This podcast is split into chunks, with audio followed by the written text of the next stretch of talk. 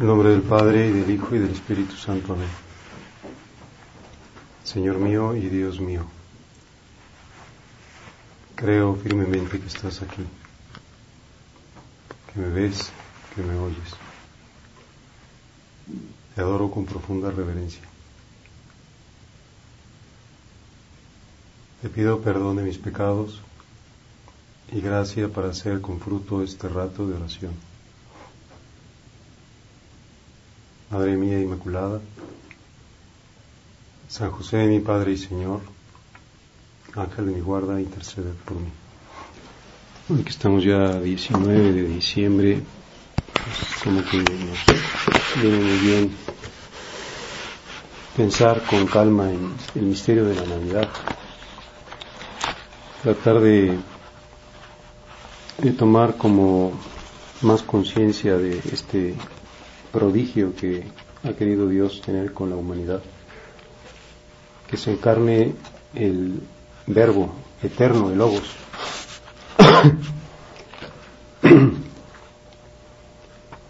San José María decía que teníamos que tener algunas palabras de la Sagrada Escritura largamente meditadas, que meditáramos mucho algunas frases de la Sagrada Escritura. Y el Señor nos ayuda porque además de las frases podemos meditar también en, las escenas y los nacimientos que vemos por todas partes. Nos están ayudando constantemente a decir, oye, métete en la cabeza que ahí en ese niño está Dios, en ese niño que pues que todavía no puede hablar, está toda la sabiduría infinita.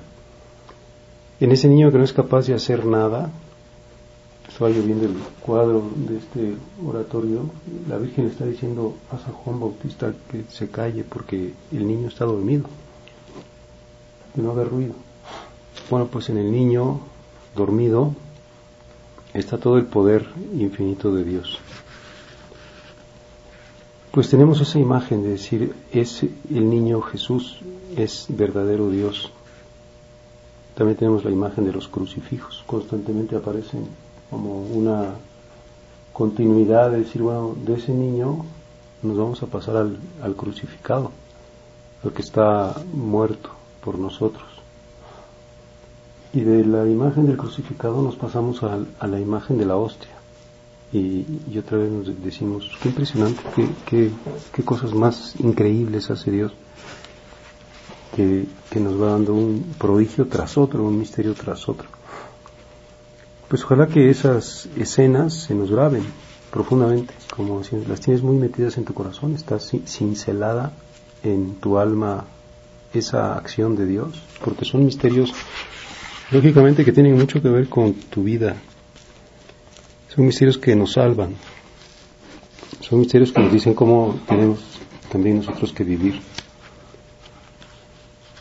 No estamos recordando cosas que, que no nos afectan, por ejemplo, decir, bueno, no sé, fíjate que hay un señor que se llama Amundsen que, conquistó el Polo Norte, bueno, que llegó hasta el punto más norte de la Tierra.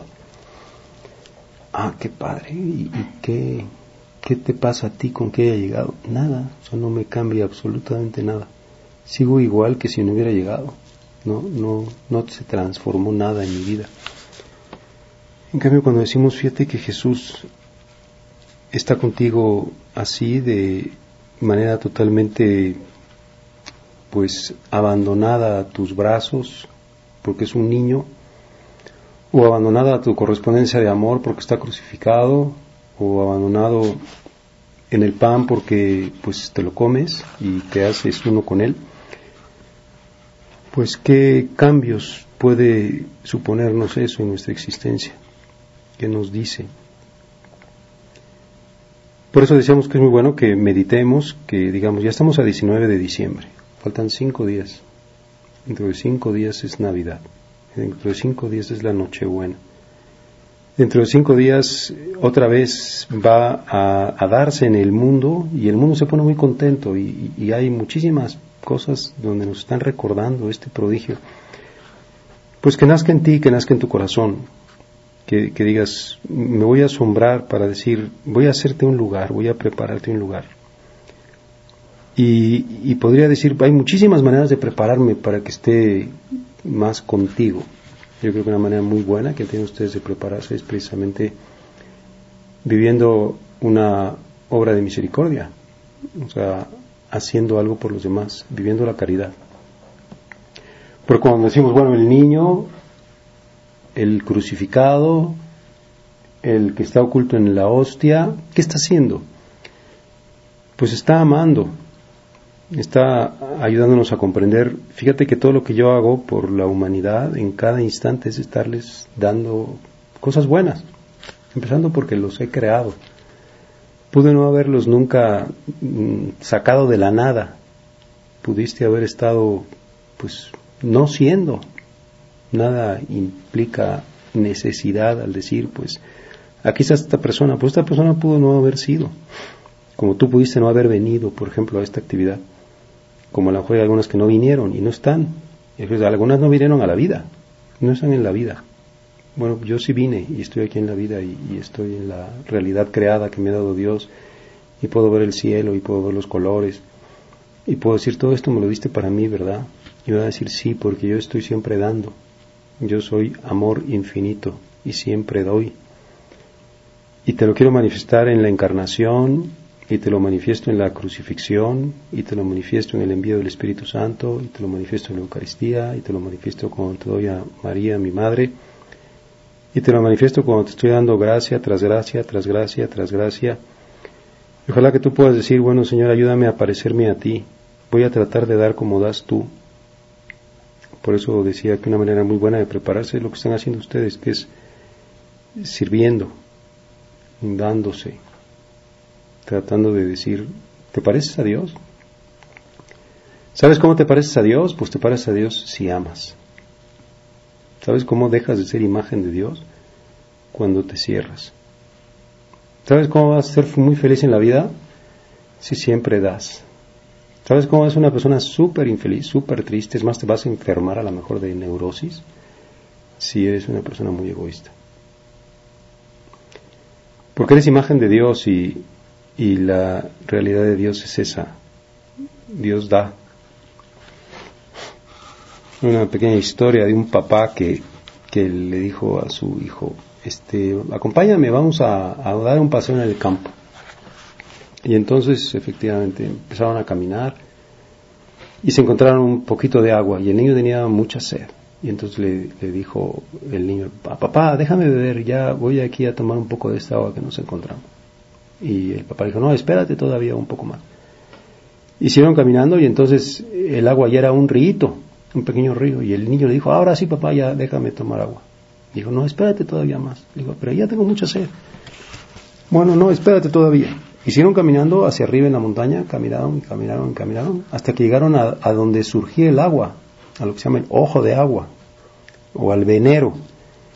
Y entonces el papá le dijo al niño, ahora sí ya ponte a beber. Y entonces el niño pues acercó su mano al, al, agujerito donde salía, donde brotaba, manaba el agua y, se puso a beber muy contento, el agua pues, lógicamente más pura de todas las que había en el camino y, y, no podía beber toda, sino que lógicamente se le era demasiada agua. Y entonces papá le dijo, ¿ya te das cuenta por qué no quise que bebieras antes? Porque quise que llegaras hasta este momento en que en que ves cómo el manantial de agua da mucho más de la que puedas tú recibir. Y le dijo, quiero que aprendas que así debes ser tú en la vida. O sea, siempre intenta dar, o sea, dar mucho. Aunque la gente no te lo pida, tú siempre da. Siempre da. O sea, te vas a parecer a Dios, que siempre da. Por ejemplo, hay gente que dice, yo no saludo hasta que me salude. Oye, saluda. O yo no sonrío si no me sonríe. Tú siempre sonríe a lo mejor puedes decir, es una cosa muy sencilla y muy tonta, pero siempre da. Siempre adelántate y te vas a parecer a Dios. Hay un poeta mexicano que seguramente conocen que se llama Amado Nervo. Y tiene una pequeña, un pequeño verso que se titula Como el venero, o sea, como el manantial. Un venero pues, es ahí donde está saliendo el agua.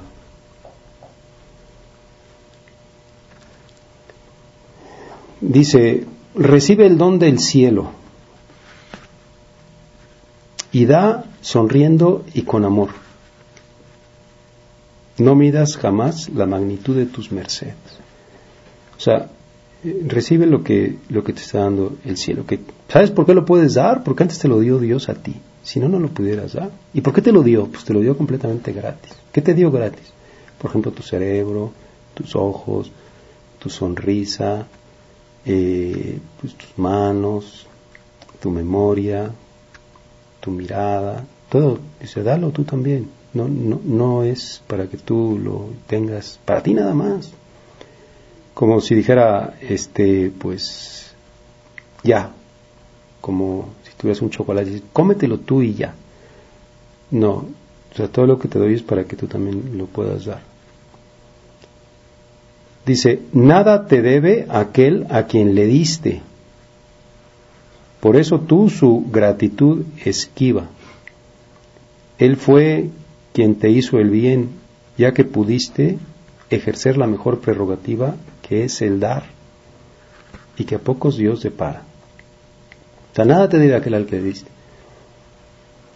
¿Por qué no me das las gracias? No, no, esperas que te dé las gracias. más bien tú dices, yo te tengo que dar las gracias porque me das la oportunidad de, que te pueda dar.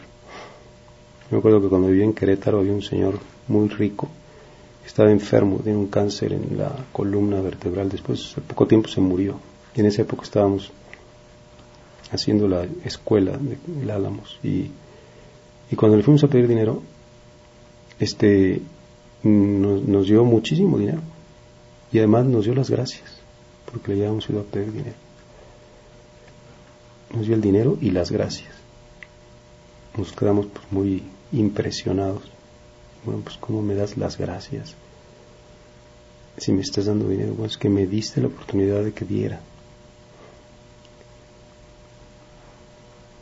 Si yo le doy algo a alguien, no soy yo el que le hago el bien, sino él, porque me permite ser generoso, me permite dar. Bueno, ejercer la mejor prerrogativa que es el dar. Da pues como el venero cristalino que siempre brinda más del agua clara que le pide el sediento peregrino. Pues da como el venero cristalino. O sea, siempre que voy a ti, siempre recibo cosas buenas. Siempre cosas buenas. Qué horrible la actitud contraria, ¿no? Que hay gente, por ejemplo, súper sangrona o súper cerrada y nunca pues no da nada. Es más, ni siquiera a veces mira al otro. Ya, ya está tan acostumbrada a ser egoísta que, que no da nada. Como el rico Epulón, no le daba ni las migajas al pobre Lázaro y se gastaba un dineral en sus banquetes. Bueno, oye las migajas, mira, recoge las migajas de la mesa y ve y dáselas. No, no, no, es que no puedo yo dar nada porque todo tiene que ser para mí. ¿Y dónde está el rico Pulón? Pues quemándose en el infierno, achicharrándose en el infierno. No entendió que somos imagen de Dios y que estamos, por lo tanto, para dar. Pues ojalá digas, fíjate, ¿cuál es una virtud muy importante que tengo que vivir? La generosidad. Siempre da más. Como dice la Madre Teresa, da hasta que te duela. Si no te ha dolido, este, es que no estás dando suficiente. Si no te has cansado mucho cuando das. Dice en la vida de San Juan Bosco que una vez un religioso le dijo que estaba muy contento porque había un señor que le daba cinco mil pesos mensuales ahí a, a los salesianos. Y le dijo San Juan Bosco, dígale que es muy poco, que él debe dar por lo menos el 10% de lo que tiene, porque es un hombre muy rico, el 10%. Y aquel hombre se enojó mucho cuando oyó eso. Pero después se dio cuenta de que tenía razón y les dio el 10% de todo lo que tenía, que era una cantidad estratosférica. Pensé, ahí era mucho porque me da 5 mil pesos. No, el 10%, dile que te dé el 10%. De, de, toda su riqueza. Eso es que no, tampoco es que le esté diciendo el 90%, ¿no? el 10%. Bueno, pues Ojalá digan, qué persona tan generosa. Es una persona muy generosa, muy, muy entregada. Y podemos también pensar, bueno, pues vamos a, empezar a ser generosos con Dios. a veces la gente, no sé, le pregunto, oye, este, ¿tú rezas? Pues sí, rezo antes de dormirme. Ay, ¿cómo rezas? Pues rezo un Padre Nuestro y una Ave María acostado. ¿Eso es todo? ¿Es todo lo que le das a Dios? Durante todo el día le diste un Padre Nuestro y una Ave María acostado. Bueno, sí, a veces además no acabo de rezarlos porque me quedo dormido. Yo te decía, oye, este, ¿por qué no rezas el rosario? Es más, ¿por qué no rezas el rosario en el oratorio? Es más, ¿por qué no rezas el rosario arrodillada? Porque seguro que si lo rezas arrodillada y en el oratorio, y si lo reza, pues va a ser generosa. Es que lo rezo nada más cuando voy en, de viaje. Ah, entonces no eres generosa. Porque no te está costando. Casi puedo decir, pues es que me sirve para aburrirme menos. No es que dale cosas que te cuesten, que te duelan. Dale tiempos buenos, em, sacrificios, eh, atención. ¿Le rezas el ángelus? Pues sí, lo rezo. Ah, qué bueno, pues. Oye, ¿a qué hora lo rezas? Pues, pues, a las doce y cuarto, a las doce y veinte. Oye, rezo a las doce. Sé generosa y dices, bueno, a las doce lo voy a rezar. Es un detalle chiquito, pero dices, está pues está manifestando una actitud de generosidad. ¿Y vas a misa los domingos? Pues sí, se voy a misa. ¿Y a qué horas llegas? Pues cuando el sacerdote dice en el nombre del Padre, oye, ¿por qué no llegas cinco minutos antes?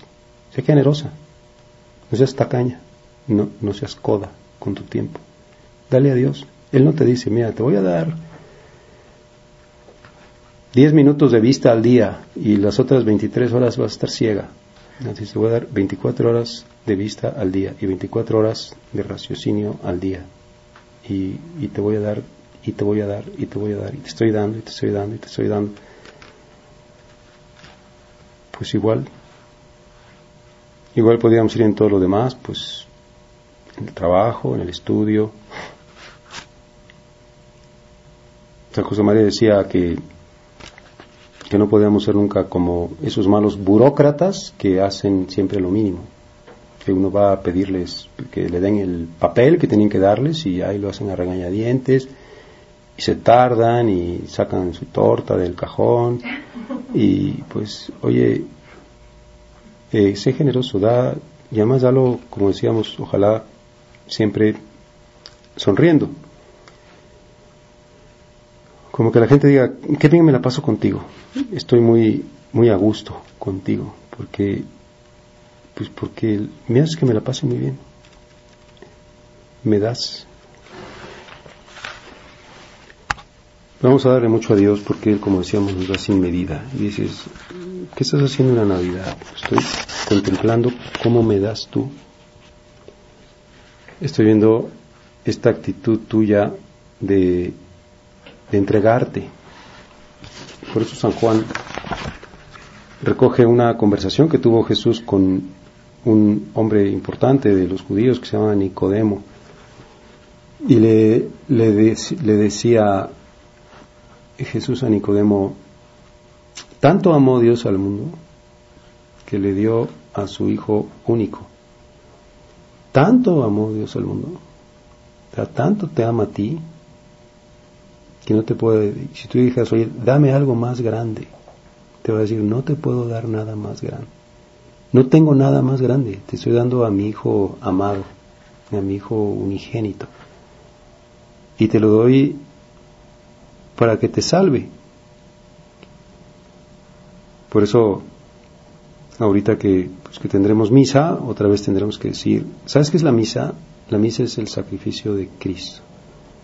Y te invita, te dice, acompáñame en este momento de mi máxima entrega. Estate aquí conmigo. Comprende que, que estoy muriendo por ti. Así como dice a veces la gente, ¿no? Fulano muere por ti. Fulano se muere por ti. Bueno, pues es una metáfora, porque realmente no se está muriendo por ti. Pero Jesús sí se muere por ti si muere por ti y muere por ti en cada misa, estamos en el Calvario. Pues tanto amó Dios al mundo que le dio a su Hijo único.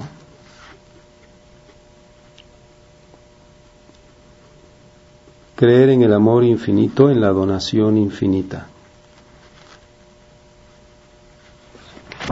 Por eso San Pablo dice que la cruz de Cristo no se entiende a los ojos de los hombres.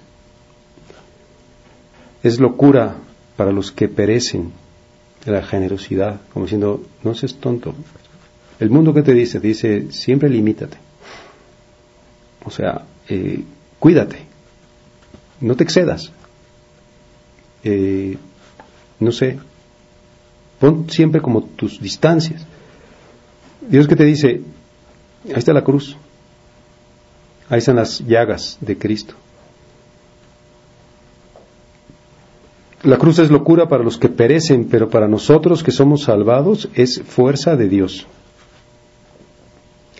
Los judíos piden señales y los griegos buscan sabiduría, pero nosotros predicamos a Cristo crucificado.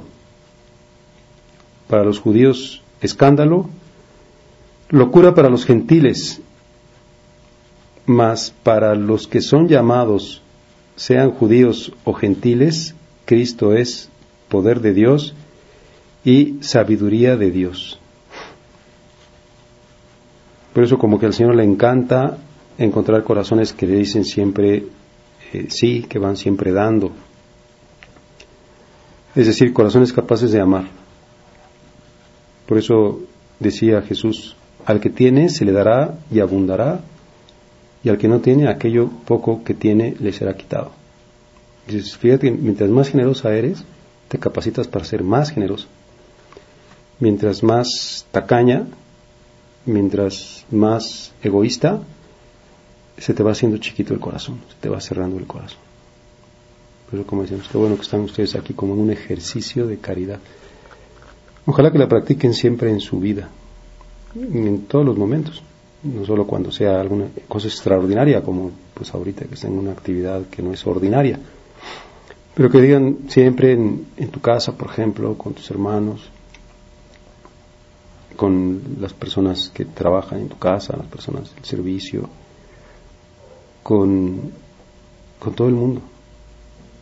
Otra me decía una niña que había estado haciendo su servicio social y que estaba muy contenta porque les había servido la comida a las nanitas y a los choferes. Estaba muy contento. Les pusieron a decir, ahora ustedes, ya que los choferes y las nanitas siempre les están haciendo favores a ustedes, ustedes ahora van a ponerse a servirles la comida, a pasarles los platos, a recoger los platos, a los choferes y a las nanitas. Estaba contentísima, mucho más feliz que si ella hubiera sido la que hubiera estado sentado en la mesa, que la gente le pasara las cosas. Casi fíjate que la gente más feliz es a veces la que tiene menos. Pero la gente más feliz es la que sirve más, la que sirve con alegría. Por eso, como sabemos, pues los medios materiales, el exceso de comodidades, siempre es un peligro. A veces lo vemos en los niños, por ejemplo, que son muy ricos y que son tremendamente caprichosos. Los tienen que llevar hasta el psiquiatra para que les den medicina. Que un niño pobre, pues que que comparte sus cosas, que está jugando con sus hermanos, con sus amigos, pues está muy contento. Porque es un problema de antropología, de decir, te vas a, liberar en la medida en que des. Pues ojalá que el Señor nos encuentre como siempre un corazón capaz de amar mucho, de dar mucho, como que va a decir, se va a encantar contigo, le vas a fascinar, te va a dar muchas gracias, porque, pues, porque estás imitando, estás pareciendo a Él, que jamás nos pone nunca ningún límite, ningún tope. Pues que aprendamos en esta Navidad. Creo que a veces la literatura universal también viene en nuestra ayuda y, y, por ejemplo, pues esa famosa obra navideña de, de Dickens que se llama Christmas Carol, pues viene a hablar de eso, así como las familias donde se, hay cariño, donde se entregan, pues la pasan muy bien, son muy felices, en cambio los avaros, aunque tengan muchísimo dinero, eh, tienen el corazón muy triste, muy amargado. Pues que vayamos así disponiéndonos, estamos ya, como decíamos, muy cerquita de la Navidad, que, que, también nosotros meditemos estas cosas, eh, estas imágenes, de decir, aquí está el nacimiento, aquí está el crucifijo, aquí está la hostia, o aquí están las señales que me manda Dios, a lo mejor hasta con las nochebuenas, porque hay tantas nochebuenas, nos manda Dios en Navidad, tantas flores de nochebuena.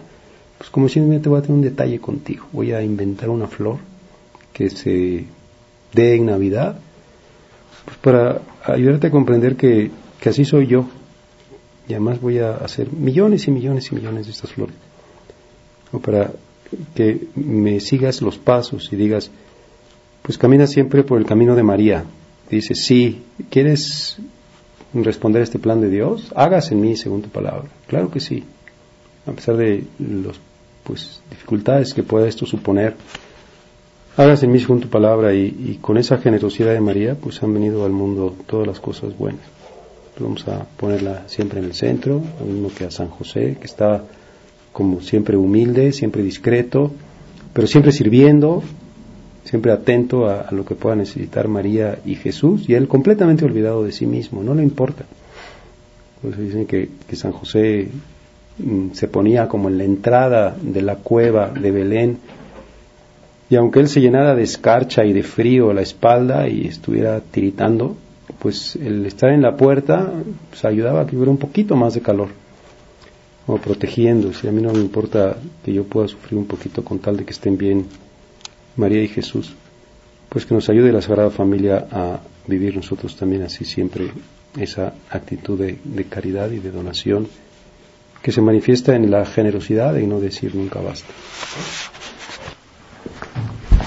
Doy gracias, Dios mío, por los buenos propósitos, afectos e inspiraciones que me has comunicado en esta meditación. Te pido ayuda para ponerlos por obra. Madre mía Inmaculada, San José, mi Padre y Señor, Ángel de mi guarda, intercede por mí.